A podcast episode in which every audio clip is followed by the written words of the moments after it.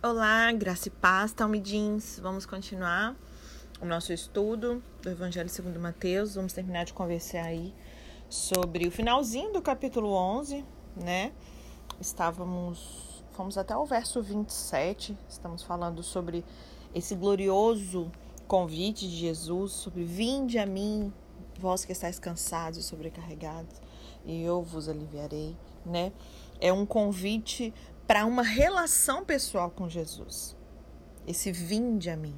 A salvação não é uma relação com uma instituição, com uma placa, com uma denominação, né? Jesus, ele não convida para ir à religião, às obras, à caridade, à penitência, ao sacrifício. Ainda que nós façamos tudo isso, ele convida vinde a mim. Ele convida para essa relação pessoal. Ele nos convida para ir a ele. Ele que é a fonte, ele que é o caminho, ele que é a porta, ele que é o mediador, o nosso Salvador, a própria vida eterna. Só Jesus satisfaz, só Ele pode perdoar pecados, só Ele nos reconcilia com Deus, só Ele pode nos levar ao céu. Né? A religião não pode salvar você, a sua igreja não pode salvar você, a sua doutrina não pode salvar você, e muito menos as suas obras. Né? Maria não pode salvar você, Pedro não pode salvar você, só Jesus pode dar sentido à nossa vida e nos dar essa vida eterna. E o que, que leva Jesus a nos convidar a ir a Ele? Não é porque Ele seja incompleto sem eu e você, né? Não é porque Ele precisa de você. Não é porque eu e você merecemos. Não é porque nós temos mérito. É pela graça de Deus. A causa do amor de Cristo está nele mesmo. E esse convite é para aqueles que têm consciência dessa sua necessidade. Ele diz: Todos os que estáis cansados e sobrecarregados.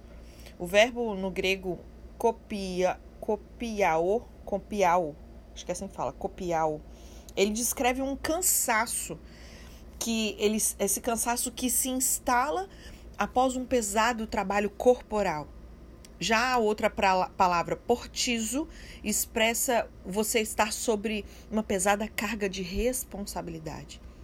É, John Charles Wiley ele diz que Jesus não se dirige àqueles que se sentem justos e dignos em si mesmos. Ele se dirige a todos que sentem um peso no coração, que desejam se tornar livres dessas cargas do pecado. E esse convite de Jesus, ele é dirigido em primeira instância àqueles cujas costas os fariseus lançavam essas pesadas cargas. A gente conversou sobre isso um pouquinho ontem, né? Exigiam aí uma obediência às suas pesadas tradições. William Barclay ele destaca que para um judeu ortodoxo, a religião era algo que consistia em pesadas cargas. Jesus diz que os fariseus atam fardos pesados e difíceis de carregar. E aí põe sobre os ombros dos homens. Só que eles mesmos não conseguem cumprir aquilo. Eles tinham regras e mais regras, preceitos e mais preceitos. Viviam esmagados debaixo dessas inúmeras regras e tradições. Jesus, porém, diz que o seu jugo é suave e seu fardo é leve. E essa palavra suave significa do tamanho certo. Porque o jugo ele é feito sob medida. Lembra do exemplo? Não sei se vocês foram no Google pesquisar sobre o jugo. Ele é feito sobre medida para a nossa vida, para a nossa necessidade. E não é pesado para realizar sua vontade. O convite da salvação, ele não é oferecido àqueles que se julgam bons, justos, merecedores. Ele é endereçado àqueles que têm essa consciência da sua necessidade aqueles que entendem que carecem, que são injustos por natureza, que estão gemendo debaixo dessa canga pesada dos seus pecados, que sofrem pelo peso da culpa, aqueles que choram por suas mazelas. Esse convite de Jesus é dirigido para aqueles que se sentem cansados, tristes, sem amparo. Jesus ele chama a si aqueles que desejam se libertar desse profundo desânimo que se acham possuídos provocado quer pelo pecado, quer pelo infortúnio, quer pelo remorso.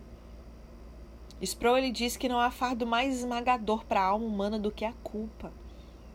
Nós carregamos culpas não resolvidas, culpas não perdoadas, e elas nos oprimem e minam a nossa alegria. na obra O Peregrino, quando um cristão saiu da cidade da destruição, ele carregou um peso enorme nas costas. Quem já leu o livro ou assistiu o filme? Vocês vão se lembrar. Ele carregou um peso enorme nas costas que o perturbou até que ele fosse descarregado na cruz. Essa bagagem que o oprimia era a culpa. E Jesus ele destaca dois pontos aqui. Primeiro, há pessoas cansadas, ou seja, que precisam de descanso. Se você está cansado dos seus pecados, se você está cansado de lutar sozinho para vencer suas fraquezas, se você está cansado de tentar fazer o melhor para Deus e fracassar, então esse convite é para você. Se você está cansado de gemer sob esse peso da culpa, com a consciência atormentada, se você anda perturbado, sem paz, fustigado, atormentado pelo acusador, esse convite também é para você. Se você está cansado de guardar preceitos e mais preceitos, regras e mais regras, com esse legalismo opressor, sem paz na alma, sem alegria no coração, sem a certeza até da vida eterna, esse convite também é para você.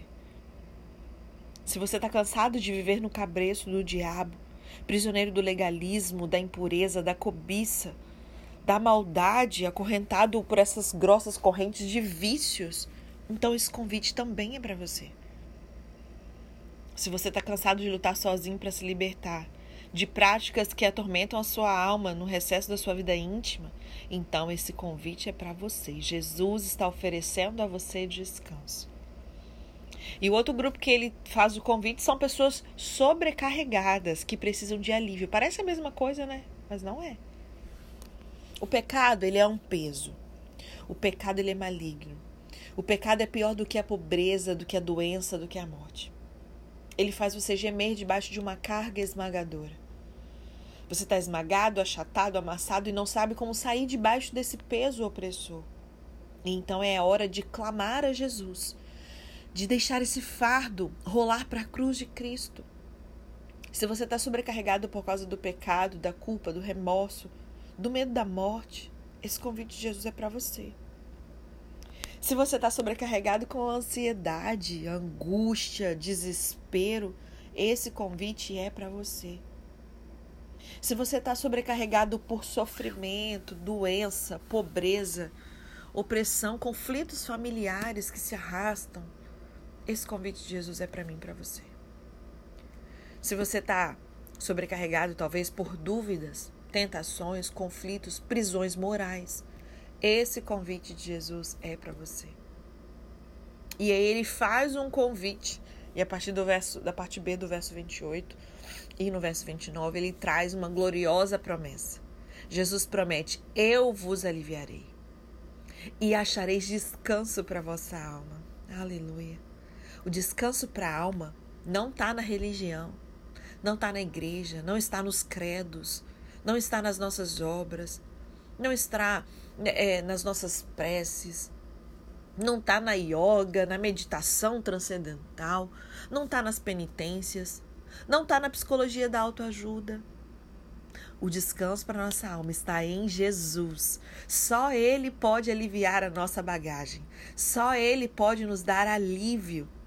Só Jesus pode nos dar o verdadeiro descanso para a alma. Nós vivemos num mundo que busca o prazer. O mundo que corre atrás de satisfação e de felicidade. O que importa é eu ser feliz. Só que as festas do mundo terminam em cinzas.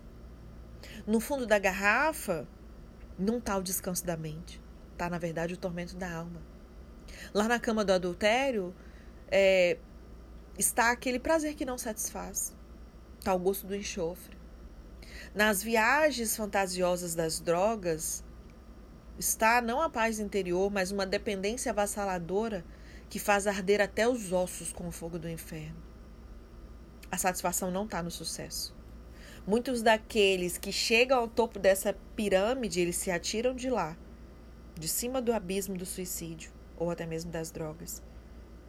A satisfação da alma não está no dinheiro. A riqueza material ela não preenche esse vazio da sua alma. Essa satisfação só pode ser encontrada em Jesus.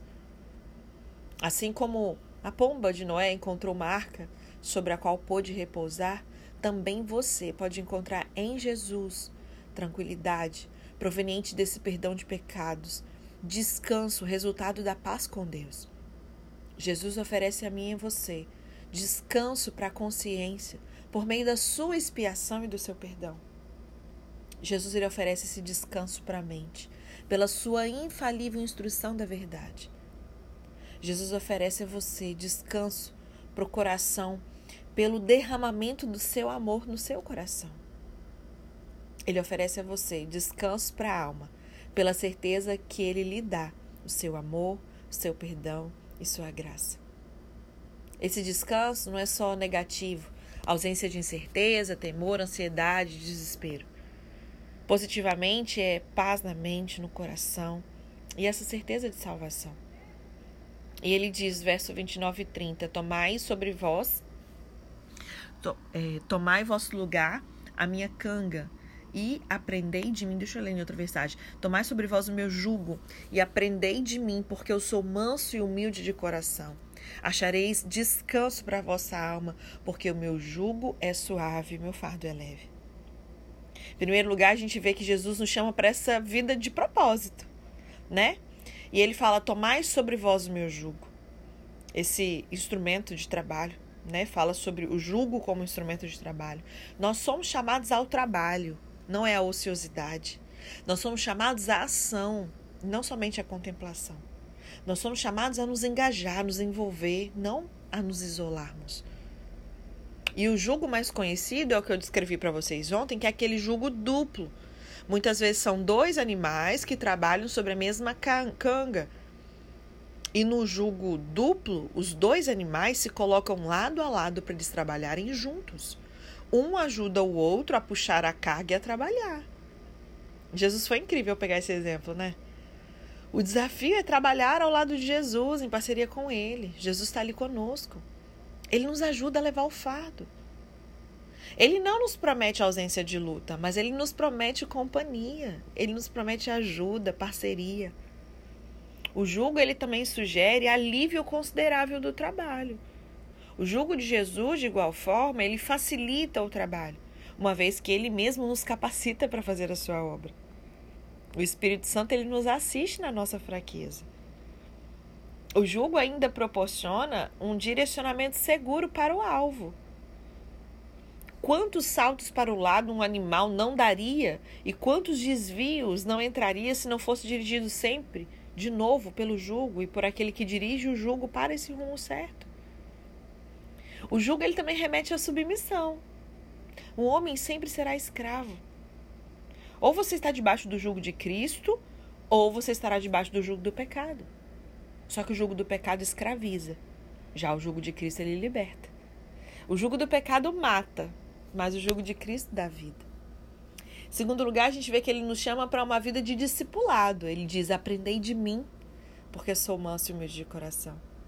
Jesus nos chama não apenas para a salvação, mas também para o discipulado. Não adianta você querer ele só como Salvador, tem que ser Senhor também, como seu mestre. Ele nos chama não para aprendermos regras, mas aprendermos dele. Os seus mandamentos não são como as regras opressoras do legalismo. Os seus mandamentos são deleitosos, seus caminhos são retos. A sua palavra é melhor do que o ouro e mais deliciosa do que o mel. O caminho da vida que Jesus deseja que os seus discípulos sigam é a sua própria vida. O nosso guia de conduta não é mais um amontoado de regras que pesa sobre nós como uma pesada carga, mas é o exemplo de Cristo. Ele diz: Aprendei de mim. Essa é a instrução que ele dá. E ser aluno de Jesus é até um professor muito gentil, inclinado à mansidão e humildade, que nunca se impacienta com os, aqueles que são lentos para aprender ele não é intolerante com os que tropeçam. Jesus é manso e humilde. Ele não oprime, ele liberta. Ele não condena, ele perdoa. Ele não esmaga, ele alivia. Ele restaura o caído, levanta aquele que está abatido, põe de pé aquele que está prostrado. Ele reergueu Davi do seu adultério, levantou Pedro da sua negação, libertou Maria Madalena, deu salvação a Zaqueu, curou o cego de Jericó, deu um novo sentido de viver para a mulher samaritana. E ele pode fazer o mesmo com você e comigo. Em terceiro lugar, Jesus ele nos garante que a vida com ele é deleitosa. Não é uma caminhada cheia de opressão, de gemidos. Ele diz: Achareis descanso para vossa alma, porque o meu jugo é suave e meu fardo é leve. E, como eu disse, a palavra grega, né, suave aqui, ela significa adequado. O meu jugo é adequado, é bem adaptado. Ali na Palestina, o jugo dos bois, né, eles eram feitos de madeira e levava-se o boi para poder tirar a medida. Então, sob medida se fazia o jugo. O jugo ele precisa ser adequado, ou seja, ele precisa se ajustar bem, estar sob medida. E o jugo de Jesus se adapta bem. Ele é adequado. A vida com Jesus é adequada, feliz, bem-aventurada. O seu jugo ele não esfola ali o pescoço. Jesus ele não oprime os seus filhos. Monse ele diz que o fardo de Jesus é leve porque não se trata de mera obediência a mandamentos externos, mas é de lealdade a uma pessoa, a pessoa de Jesus. Jesus mesmo ele disse: Se você me ama, você guarda os meus mandamentos. Não tem as linguagens do amor? A linguagem de amor do céu é obediência. Jesus entende que você o ama quando você obedece. Quando nós recordamos o amor de Deus, quando nós sabemos que a nossa carga consiste em amar a Deus e aos homens, a carga ela se converte numa canção. Certamente Jesus ele não promete a seus discípulos uma vida de repouso, de inatividade, nem de isenção de tristeza ou lutas, mas ele nos assegura que se nós estivermos é, bem unidos a Ele, nós vamos achar alívio desses esmagadores fardos, como os da angústia, sentimento de frustração, futilidade, o diabo ele oprime, mas Jesus liberta. Esse pecado ele cansa, mas a graça alivia. O mundo desencanta, mas Jesus salva. A vida sem Cristo é um arremedo de vida, mas a vida com Ele é o mais fascinante projeto. Então, Jesus hoje nos convida. Vinde, tomai aprendei. Olha que imperativos da graça maravilhosos para a gente colocar em prática. Amém? Então, assim a gente finaliza os aprendizados, fechando com chave de ouro. Eu não sei você, mas como trouxe alívio ouvir o que Jesus diz, né?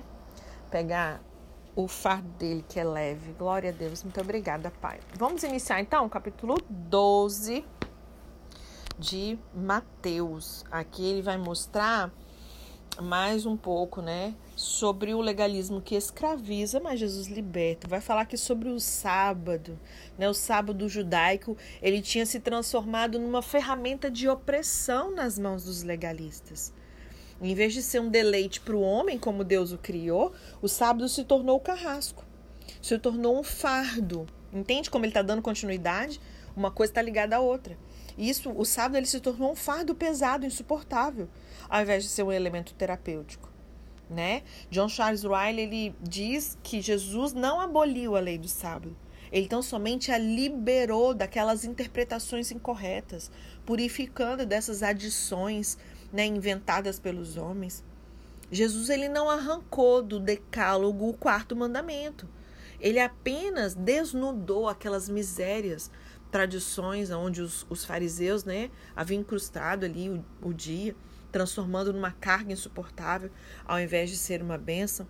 Deus ele deu a lei do sábado a Israel lá no Sinai, está registrado né, nas escrituras, e, e ele fez desse dia um sinal entre ele e a nação, conforme Êxodo 20, é, verso 8 a 11, Êxodo 31, verso 12 a 16.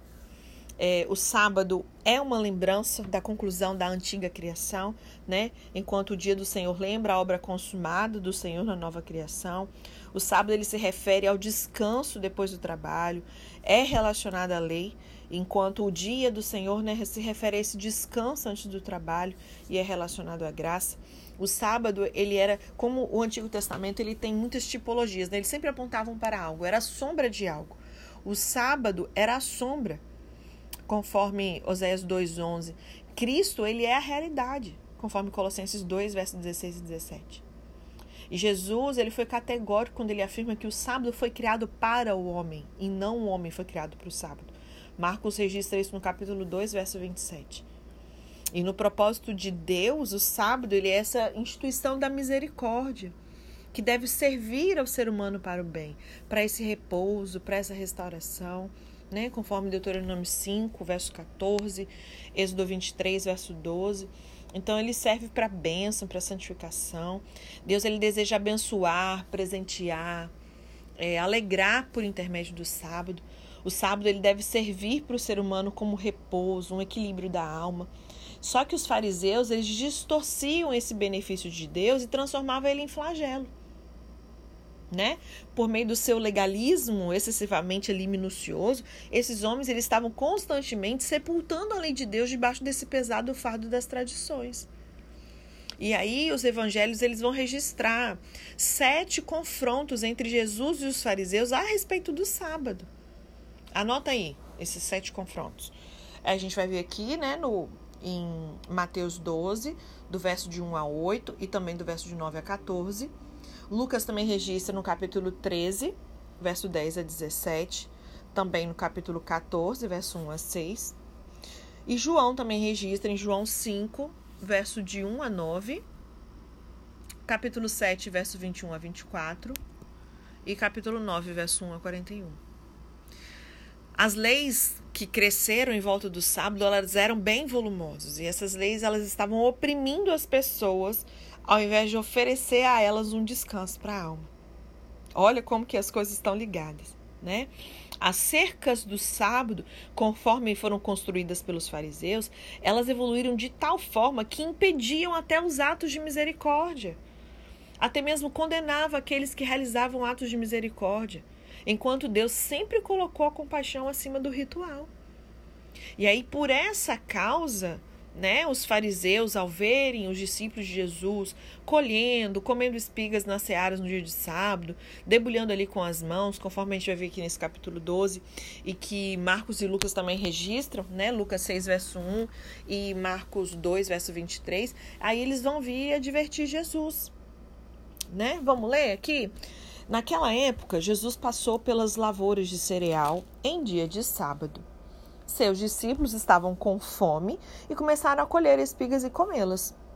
Assim que os fariseus viram aquilo, disseram: Vê, teus discípulos estão fazendo o que não é lícito em dia de sábado. Mas Jesus respondeu: Não lestes o que fez Davi quando ele e seus companheiros estavam com fome? Como entrou na casa de Deus e comeram os pães da presença, os quais a lei não lhes permitia comer, nem a ele, nem aos que com ele estavam, mas exclusivamente aos sacerdotes? Ou não lestes na lei que aos sábados os sacerdotes no templo violam o sábado e contudo são desculpados? Pois eu vos afirmo, verso 6, que aqui está quem é maior do que o templo. Aleluia. Entretanto, se vós soubesseis o que significa essas palavras, misericórdia quero e não holocaustos, não terias condenado os que não têm culpa. Porque o Filho do Homem é o Senhor do sábado. Então, a gente vê que Mateus vai registrar uma série de incidentes mostrando mais uma vez essa natureza é, de hostilidade farisaica. Né? Ele se opõe aí, então a essa colheita das espigas no sábado. A gente vê ao caminhar pelas searas, os discípulos exercem seu privilégio legal de colher e comer as espigas, com base em Deuteronômio 23, 25. E aí, para os fariseus, que deviam estar passeando ali por esses mesmos campos, esse ato pareceu ilícito. Por quê? Porque para eles envolvia a quebra do sábado. Rabinicamente interpretado, colher espigas era trabalho. Ah, mas tava, não, era como se eles estivessem trabalhando. Eles não estavam pegando para comer, tá trabalhando com base em Êxodo 20, verso 10. E aí, a primeira réplica de Cristo aqui, ele vai citar Davi e os pães da, da proposição, que está lá em 1 Samuel, capítulo 21, verso 1 a 6. E embora a lei divina restringisse né, os pães da proposição aos sacerdotes, conforme Levítico 24, verso 9, a extrema necessidade humana invalidava esse regulamento. E os rabis compreendiam assim. A gente vê uma segunda ilustração aqui, que a lei né, do descanso sabático não era absoluta, porque os sacerdotes exigia pela própria lei que trabalhasse no sábado, conforme Números 28, verso 9 e 10. O argumento é que se os sacerdotes, né, é, aqui no verso 5, é, se os sacerdotes não são culpados ao trabalhar no sábado para a promoção da adoração no templo, quanto menos culpa tem os discípulos em usar o sábado para a obra de Cristo, que é a realidade para a qual o templo apontava. Né? E aí Jesus traz o terceiro argumento aí, apontando essa má interpretação farisaica de Oséias 6,6. E ele diz assim: misericórdia quero e não holocaustos. Deus ele deseja corações preparados, muito mais do que as, as coisas exteriores que se transformam em meras formalidades. Uma compreensão espiritual de Cristo e dos discípulos da parte dos fariseus teria evitado esse julgamento, né? E aí, considerando que Jesus, como filho do homem, é o Senhor do sábado, os discípulos que usaram o sábado para segui-lo faziam isso de maneira apropriada. Eles não estavam errados em fazer isso, né? Então a gente vê aqui é, o Senhor do sábado considerando Jesus como filho do filho do homem, né? Que eles falam assim, o, o filho do homem é o Senhor do sábado. Ele era o próprio Senhor. E aí eles, é, em primeiro lugar, falam que ele estava fazendo algo proibido para a lei, essa prática de colher espigas né, das searas para comer era é, rigorosamente em conformidade com a lei de Moisés, só que os escribas e fariseus estavam condenando a verdadeira lei de Deus. Por causa de quê? Debaixo da montanha de tradições tolas que eles tinham fabricado. Eles tinham acrescentado à lei 39 regras sobre a maneira de guardar o sábado, tornando essa observância um fator escravizante e opressor, que foi o que a gente estudou aqui no finalzinho do capítulo 11. Era um jugo pesado. Segundo as estritas normas dos fariseus, os discípulos tinham quebrado a lei do sábado, e isso era um pecado mortal. Né?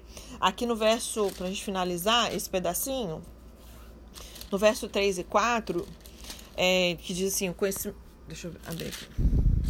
Peraí.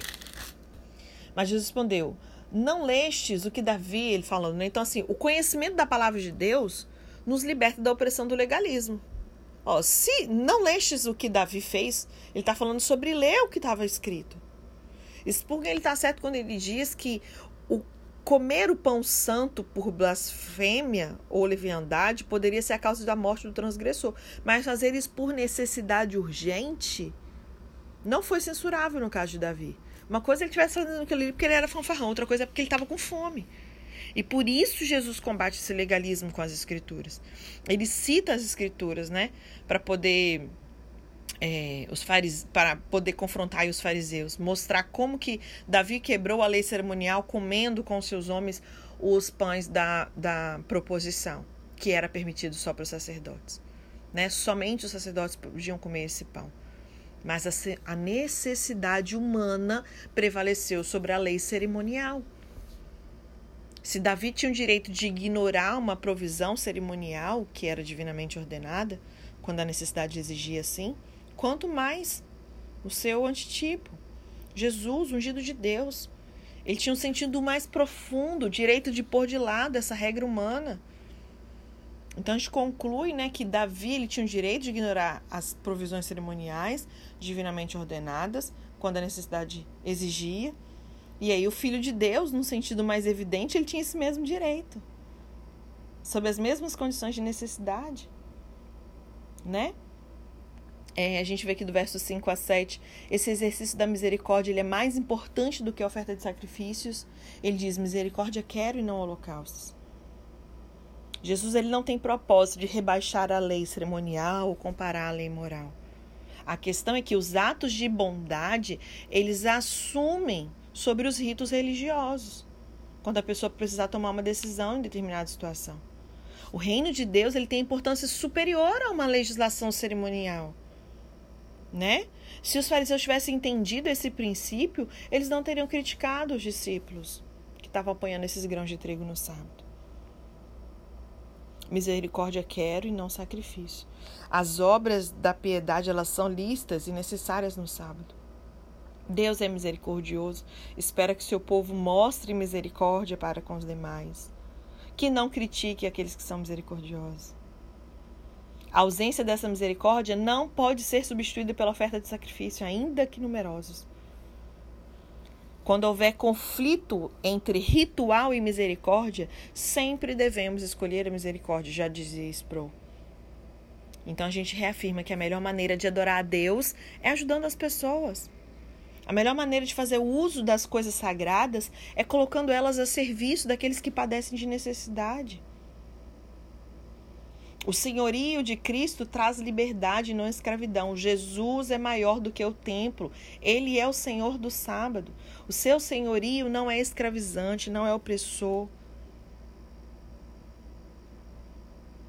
O sábado foi instituído para ser uma bênção para o homem, para a conservação da sua saúde, para torná-lo mais santo. O homem não foi criado para ser escravo do sábado. A ordem trabalho, descanso, quando ela se inverte, descanso, trabalho, muito apropriadamente, a semana agora ela começa com dia de descanso. O governo de Jesus traz alegria e liberdade.